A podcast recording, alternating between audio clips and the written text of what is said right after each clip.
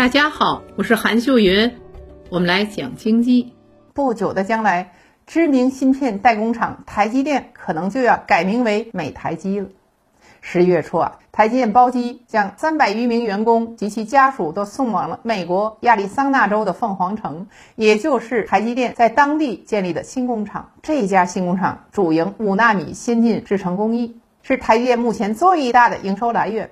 在十二月初举行了首批设备到场典礼，并于二零二四年正式投产。有媒体称，这只是台积电搬迁计划的一部分，接下来还将运送一千名左右工程师以及相关仪器设备赴美。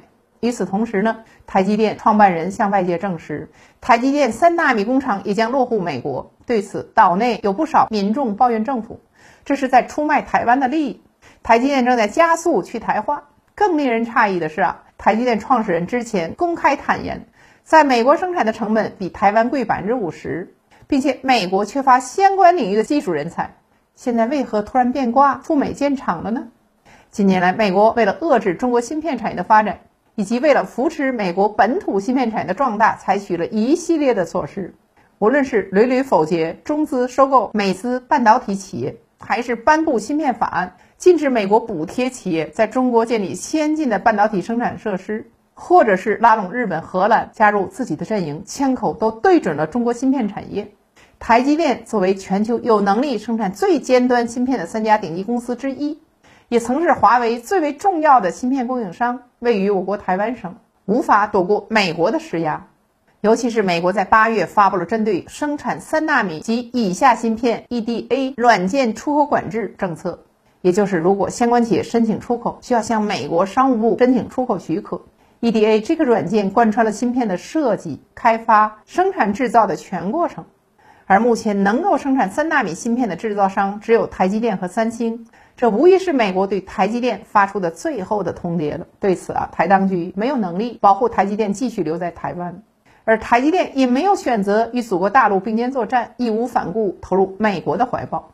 前面提到的台积电建厂地的凤凰城，就是美国芯片的未来之城。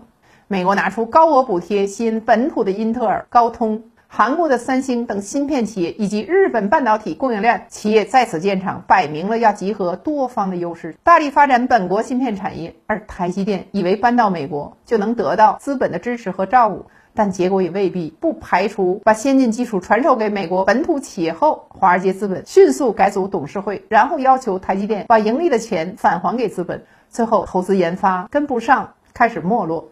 此举对台湾的影响更大了。要知道，半导体行业是台湾的支柱产业，占台湾制造业总产值的百分之二十左右，而单单台积电一家企业。就为台湾贡献了百分之七点三的 GDP。未来台湾半导体产业很可能会像三十年前的日本一样，被美国强行掏空果实后变得一蹶不振。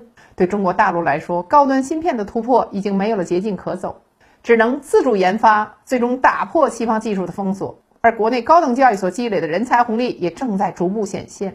相信在不久的将来，中国芯会在国际舞台上大放异彩。